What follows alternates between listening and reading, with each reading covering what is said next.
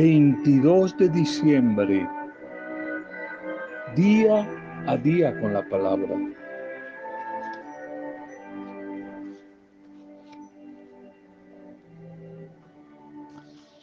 Oramos dando gracias, alabanza, bendición y adoración a nuestro Dios Padre, el Dios de la vida, que en estos días quiere venir a visitarnos a través de su Hijo Jesús.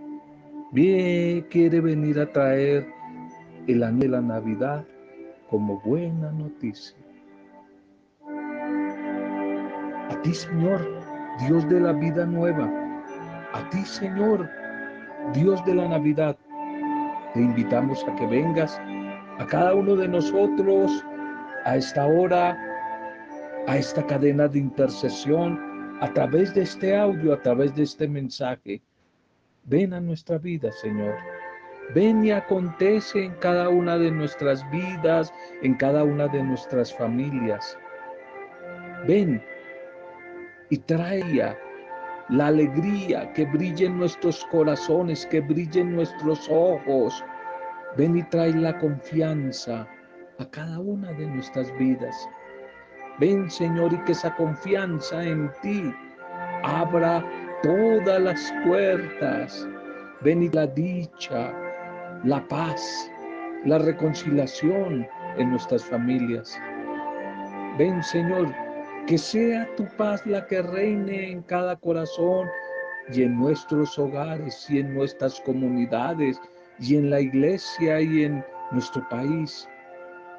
Te pedimos, Señor, que podamos experimentar en estos días tu amor infinito, tu amor incondicional, que podamos ofrecerte a ti como pesebre, como casa, como morada, nuestra propia vida. Ven Señor que te necesitamos. Ven Señor con tu presencia a través de tu Espíritu Santo y ilumínanos, transfórmanos, santifícanos, restauranos, sánanos, libéranos. Dale sentido a nuestra vida, Señor. Bendito seas Tú, Dios encarnado, bendito niño Jesús, que en tu nacimiento nos muestras cómo ser mujeres y hombres libres, felices, plenos, según la voluntad del Padre Dios. Maranatá, ven Señor Jesús que te necesitamos. Amén. Día a día con la palabra. Y estamos compartiendo algunas pildoritas, algunas vitaminas espirituales para vivir en estos días de Adviento, días que ya nos acercan a la Navidad. Y estábamos hablando de algunos enemigos o acechanzas que por estos días de diciembre siempre hacen su aparición, la frustración, la depresión en nuestra vida. Y veíamos cómo alimentan eh, ese camino a la depresión y a la frustración, la violencia, la agresión, la fijación, especialmente al pasado, el fatalismo, el negativismo. Y hoy quiero compartirles otra acechanza que hay que tener cuidado para erradicarla de nuestra vida, para que no produzca frustración, vacío y de hecho depresión, la negación de la realidad negar la realidad, lo que los españoles llaman ser Quijotes. Ser Quijotes es estar fuera de la realidad. Ser Quijotes los españoles consiste en ver en la sociedad, ver en la familia, ver en la vida solo aquello que debería ser y no lo que en realidad es. Se necesita, dicen ellos, ser un poco más como Sancho Panza, que ponía bien sus pies sobre la tierra, sus pies en el suelo y aceptaba la vida como venía, como el mismo Dios quiso que le tocara vivirla. No negaba la realidad. Él nega la realidad. Y quizás el remedio para este defecto es aceptar la realidad como es, aceptarnos a nosotros como somos y aceptar a la gente como es. No te hagas ideas falsas de tu vida y de los demás. No seamos tan idealistas, tan perfeccionistas. Tú eres como eres y los demás son como son y punto. Nadie cambia a los demás. Es más, una mala noticia la gente siempre vamos a ser los mismos. Por eso no nos hagamos tantos ideales. Eh, no idealicemos a nadie, a ningún líder, ni político, ni líderes religiosos, porque nos van a fallar, porque son humanos. Y tú y yo vamos a fallar, tú y yo vamos a fallar en la vida.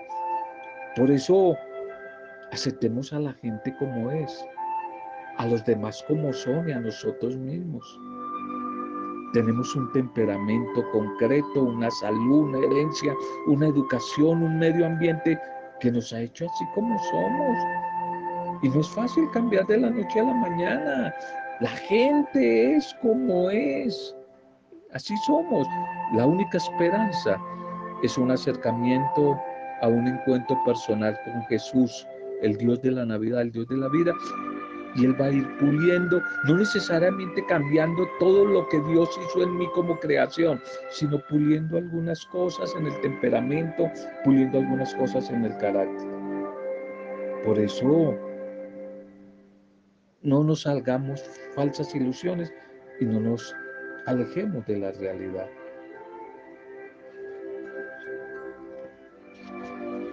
Saludo, acogida, bendición para cada una de sus vidas. Saludo y bendición a las diferentes familias.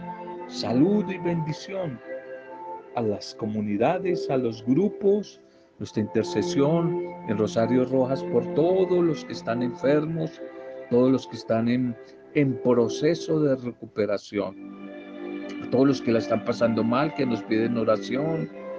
Oramos a través de este medio por ustedes, por las familias, por todos los que hoy están de cumpleaños, celebrando la vida, alguna fecha especial. Hoy damos gracias al Señor por sus vidas y pedimos bendición a cada uno de ustedes. Titulemos el primer mensaje para hoy o segundo mensaje, ya hubo uno, segundo mensaje, preparándonos para la Navidad, una Navidad compartida, preparándonos para vivir la Navidad de una manera solidaria y fraterna compartida. Evangelio de Mateo 1:23. He aquí, una virgen concebirá y dará a luz un hijo y llamarán su nombre Emmanuel, que significa Dios con nosotros. Emmanuel que significa Dios con nosotros, preparándonos de una manera fraterna, solidaria para celebrar la Navidad, prepararse para la Navidad.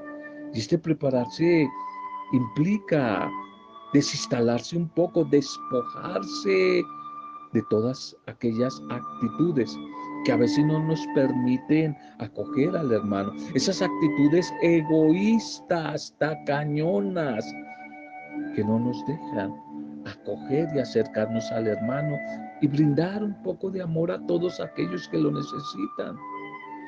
La Navidad no son simples adornos y unas cuantas imágenes que se usan en el árbol, en la Navidad, en las puertas, en las ventanas, en las calles, en las vitrinas de los centros comerciales.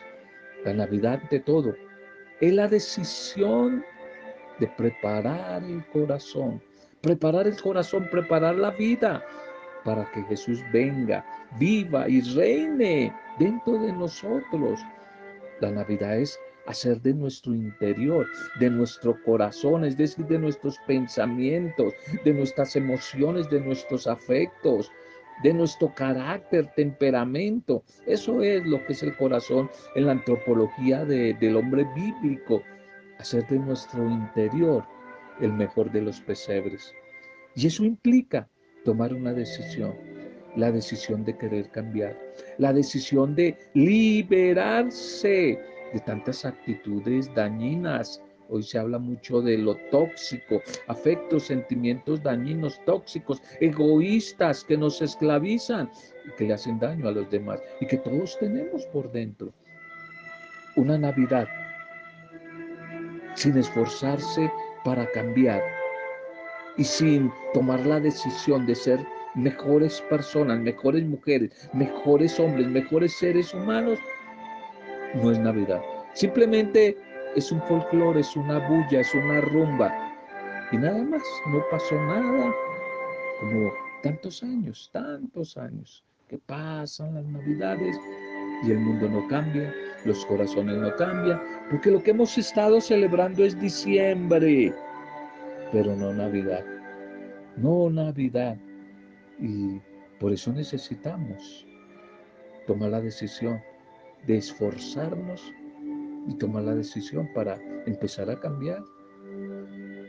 qué bueno que en estas novenas, todos estos días, noches, no sé a qué horas en la novena la compartes, pudiéramos interiorizar esta idea, esta necesidad de cambio, sino para qué hacemos novena. Es para eso, para tomar la decisión de que necesito un cambio. Y ojalá que cada noche o cada tarde a la hora que compartas la reflexión, podamos preguntarnos, ¿cómo está mi relación conmigo mismo? ¿Me amo, me respeto, me tolero, me valoro? También quisiera cuestionar acerca de tus relaciones con los demás. ¿Eres un hombre, una mujer solidario, bondadoso, servicial, generoso, amable con los demás? ¿Tienes una buena comunicación, especialmente con los más cercanos, con los que están a tu lado? ¿Sabes relacionarte con aquellos que no tienen las mismas opciones de vida que tú? Todo eso es Navidad. Y claro, la relación con Dios tiene que ser inspiradora, motivadora, nos tiene que empujar, nos tiene que mover al cambio, al compartir con los demás. Preguntémonos cómo está tu oración personal. ¿Participas de la vida comunitaria con otras personas? ¿Compartes tu fe con otras personas en comunidad? ¿Cómo está mi vida en torno al encuentro con la palabra, al servicio, al encuentro celebrando la fe desde la Eucaristía? das testimonio de tu fe.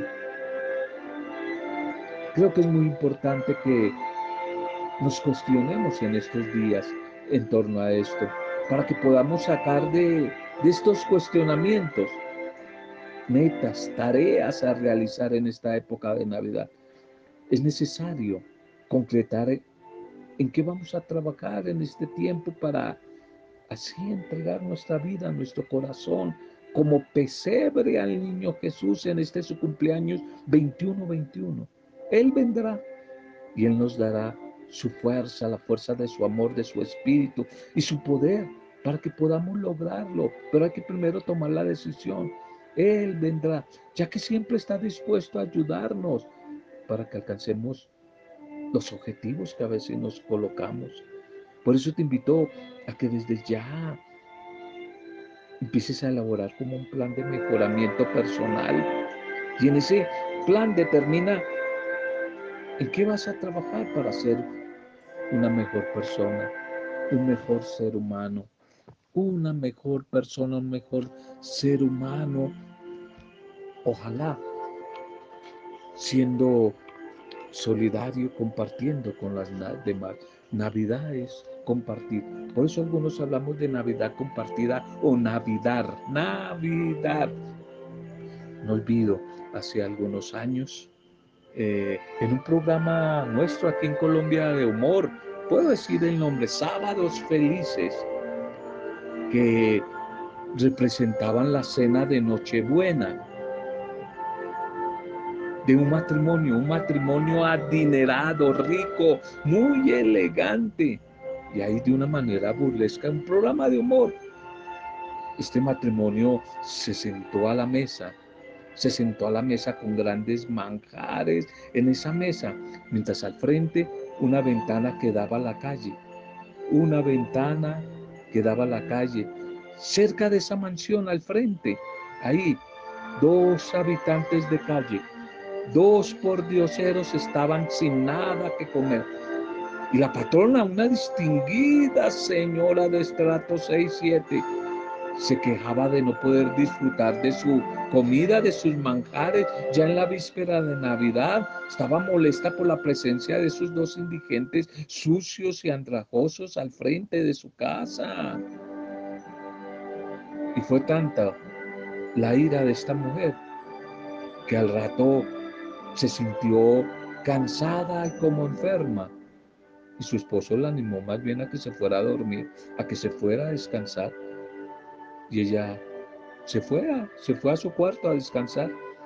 Y una vez que esta mujer se fue para su habitación, este hombre, el esposo, se fue para la cocina y preparó unos cuantos sándwiches, chorizos, salchichas, pan, fruta, galletas, eh,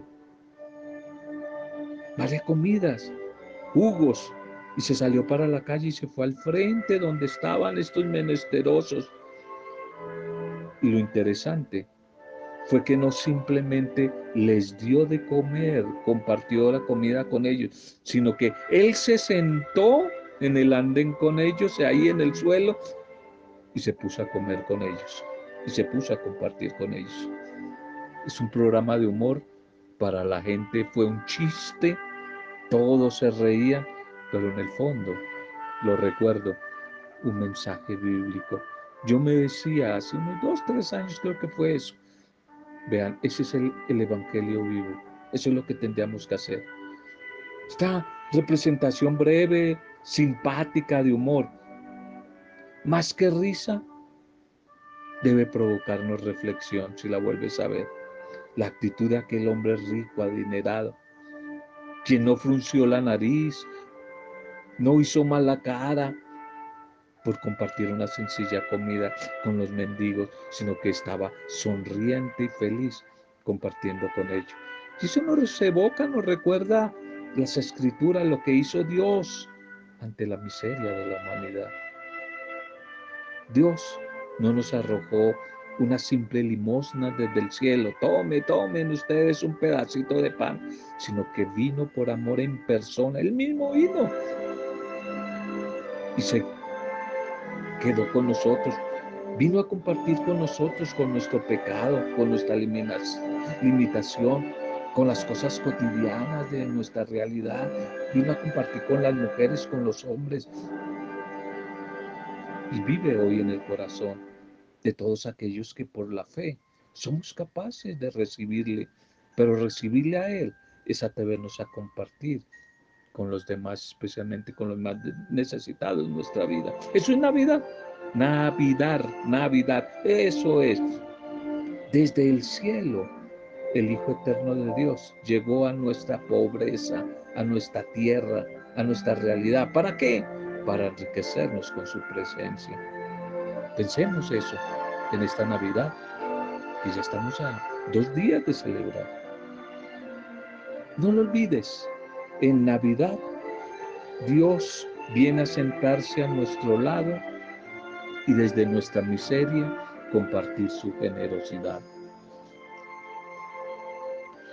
Vamos a nuestra liturgia para este día. La primera lectura es del libro de Samuel, primera de Samuel 1, 24, 28. Por este niño suplicaba y el Señor me ha concedido lo que le pedía, por eso yo también se lo ofrendo y se lo cedo y se lo ofrezco al Señor. En esta primera lectura aparece una mujer maravillosa. Hoy la liturgia va a tener a dos mujeres como protagonistas. En la primera, Ana, y en la segunda, María en Nazaret. Ana aquí, mujer de Elcana. Ella había ido antes al templo a suplicar al Señor que le concediera la gracia de tener un hijo. No podía tener hijos. Primera de Samuel en el capítulo 1. Y el Señor escuchó su oración, el Señor escuchó su clamor porque le habló con sinceridad, con humildad. Y hoy ella regresa agradecida para alabar al Señor que le concedió el deseo de su corazón y se lo concedió con creces. Pues no solo tiene un hijo, sino que este hijo que se va a llamar Samuel, el nombre Samuel que significa Dios escucha, Samuel será un gigante, un profeta gigante en la historia de la salvación del pueblo de Dios. Ana se nos propone como modelo de oración. Ana se nos propone como testimonio de vida. Si tomamos la palabra del Señor y leemos los capítulos 1 y 2 de Samuel, que te los dejo de tarea, encontraremos muchos elementos maravillosos que nos servirán para mejorar nuestra vida de oración más en este tiempo de la Navidad. Y en este encuentro con la palabra, aprendemos a orar desde nuestro dolor, desde nuestro sufrimiento, desde nuestros deseos más hondos, desde nuestros sueños. Y también en ella aprendemos a agradecer a Dios con el corazón por tantas bendiciones, tantos, tantos dones recibidos. Dos personajes entonces en escena, dos mujeres. Ana, la madre del profeta Samuel, cuyo cántico hoy leemos en el Salmo de hoy, es el cántico de Ana, y María, la madre del Señor, del Salvador, cuyo cántico también vamos a leer, el Magnífica, en el Evangelio. Estas dos mujeres reconocen la intervención de Dios en sus vidas y en la historia de su pueblo, y por eso le dedican una alabanza a Dios llena de un sentimiento profundo, llena de, de poesía. Ana, una mujer estéril, que había ido en varias ocasiones al templo para suplicarle a Dios que le regalara un hijo, que le diera el don de la maternidad. Y hoy viene a presentar su ofrenda de acción de gracias, porque Dios la escuchó y le concedió el hijo que tanto anhelaba. Dios que concede la victoria a quienes le son fieles, le concede a Ana la victoria sobre la esterilidad, señal de muerte, señal de rechazo y de humillación. Y esta mujer entonces entona esta oración cántico maravilloso que es el del Salmo de hoy. El Evangelio para hoy, Lucas 1, 45 al 56. Proclama mi alma la grandeza del Señor, se alegra mi espíritu en Dios mi Salvador. Y en este Evangelio de hoy se nos presenta en labios de María, la Virgen, una oración parecida a la de Ana, que es el salmo de hoy, y que fue leída, fue presentada como la comunidad orante en esta plegaria, es un clamor conocido como el Magnificat. María habla a Dios a partir de lo que ella misma ha experimentado. Su oración nace de la realidad. La oración de María y la de Ana y la tuya y la mía tienen que nacer de lo que vivimos. No oramos algo que no somos. ¿De dónde es que debe surgir la oración? De nuestra realidad, de nuestra historia, de lo que vivimos, de lo que somos. Y eso es lo que Ana, y eso es lo que ahora María en el Evangelio conversan con el Señor a través de la oración. María desde su pequeñez descubre la grandeza de Dios y por eso se declara dichosa. Así como Dios actuó con María, así como Dios actuó con Ana, puede actuar contigo, actúa conmigo, con nuestras familias. Esta oración de gozo de María es el resultado de una larga interiorización de tres meses, desde cuando el ángel Gabriel la llamó llena de gracia. Y si vemos bien la vida de María, nunca estuvo rodeada de grandes comodidades o de especial prestigio social. Muchas dificultades, pero sin embargo, ella se reconoce como feliz, realizada como ninguna otra persona. Es que como esa autopercepción de María como alguien pleno, está en total dependencia directa de lo que Dios es para ella. Dios es todo para ella. Dios, el Señor del cielo y de la tierra, puso sus ojos en esta mujer. María, la elegida por Dios para ser el arca de esa nueva alianza, la portadora de la salvación, la madre del Salvador, del Mesías. Ella canta hoy gozosa las maravillas de Dios en su vida. Se reconoce ella como una privilegiada. Y este cántico del Magnífica es la mejor expresión de la fe cristiana ante la historia de salvación que ha llegado a su plenitud.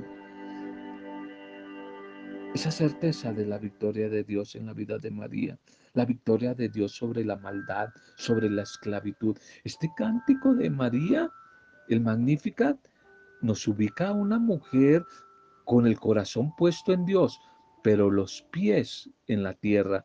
María conoce bien su realidad, su mundo.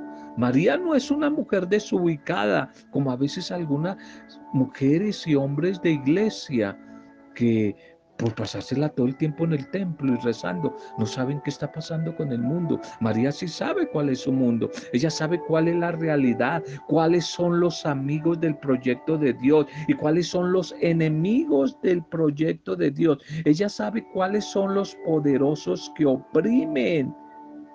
Ella conoce muy bien la propuesta política de los poderosos y conoce también la propuesta política del reino de Dios, la propuesta económica, la propuesta social y la propuesta de fe, la propuesta de, del reino de Dios desde la palabra. María no es una enajenada, alienada, salida fuera de la realidad. Me fascina mucho este cántico de María porque es una denuncia profética contra todos los poderosos que oprimen, que oprimen a los débiles. María aquí muestra su testimonio, pero también su denuncia y su compromiso por una nueva familia, una nueva sociedad, por una nueva familia, defiende a la familia, una familia alternativa, una familia de hermanos, donde nadie pase hambre ni padezca injusticia, donde no haya ninguna exclusión, donde no haya soledad, donde el ser humano se ha tratado como tal y no como un número más, como un código más, donde nadie llama suyo nada. Al contrario, ella pone todo lo que tiene al servicio de los demás. Un proyecto de alternativa comunitario o una comunidad alternativa marcada desde la solidaridad, desde la fraternidad. Es que en esto consiste la verdadera vida cristiana y en esto consiste la Navidad, la propia bendición y felicidad de la Navidad y de toda la vida de una mujer y de un hombre de Dios. Experimentar el amor de Dios y hacerlo partícipe con los demás en signos concretos. Y ese es el canto de María, es la alabanza de María. En medio de las luchas, los sufrimientos, las desigualdades de su tiempo y de su mundo. ¿Cómo necesitamos aprender de María? ¿Cómo necesitamos seguir las huellas los pasos que María siguió. ¿Y cuáles fueron las huellas y los pasos que María siguió? Los de su Hijo Jesús, los de Dios, el Padre a través de su Hijo Jesús. No es por ella misma, ella es la primera discípula y la perfecta discípula. Lo sigue. Nosotros tenemos que seguir a Jesús desde las huellas que María dejado. Pidámosle a nuestro buen Dios que la palabra que hoy hemos compartido se convierta en toda una experiencia de vida. Gracias Señor. Gracias hoy que ojalá movidos por tu espíritu tomemos la decisión de seguirte, de proclamar tu grandeza, de declararnos nuevas criaturas por la gracia de tu amor. Señor, no queremos volver atrás. Tus palabras nos animan, tus palabras nos transforman, tus palabras nos seducen. Tu amor, Señor, se hace grande en cada uno de nosotros. Y por eso, ¿cómo darte la espalda, no seguirte, no amarte y no servirte a través de la necesidad de nuestros hermanos. Gracias por el bendito mensaje de hoy, Señor. Gracias. Gracias porque a través de él tu espíritu nos trae alegría, la alegría de tus maravillas, las que vivió María, las que vivió Ana en la primera lectura. Nos unimos hoy a ese cántico maravilloso de María para darte gracias, para alabarte, para bendecirte, para adorarte por tantas bendiciones, por todos los beneficios que a día a día recibimos de ti, Señor, en medio de las dificultades también. Gracias, Señor, por enviar a tu Hijo Jesucristo. Y gracias, Señor, por asumir en Él nuestra humanidad débil, pecadora, liberándola de las ataduras de la maldad y dignificándola con tu encarnación, con tu redención, con tu liberación. Por eso te pedimos, Padre amoroso, Padre misericordioso, que podamos ser, ojalá, como ese modelo vivo de fe de María de Nazaret, a quien Jesús nos la ha entregado como Madre. Queremos hoy, Señor, consagrarte nuestra vida y entregarte nuestros sueños, nuestros anhelos para este momento, para esta Navidad y para el nuevo año. Que a través de la palabra que hoy hemos compartido sean bendecidas nuestra vida, nuestras familias, los grupos, las comunidades, nuestros amigos, nuestro país, nuestras ciudades, todos los que nos han pedido oración, todos los que hoy están de cumpleaños, que reciban a través de tu palabra bendición. Y lo hacemos en la intercesión y poder de tu Santo Espíritu, para gloria, alabanza y adoración tuya, Padre Dios, en el nombre de Jesucristo, el Señor, el Mesías esperado, con acción y gracias, alabanza y adoración, junto a María, junto a María, nuestra Madre, junto a María, la discípula perfecta. Amén. Roberto Zamudio de día a día con la palabra.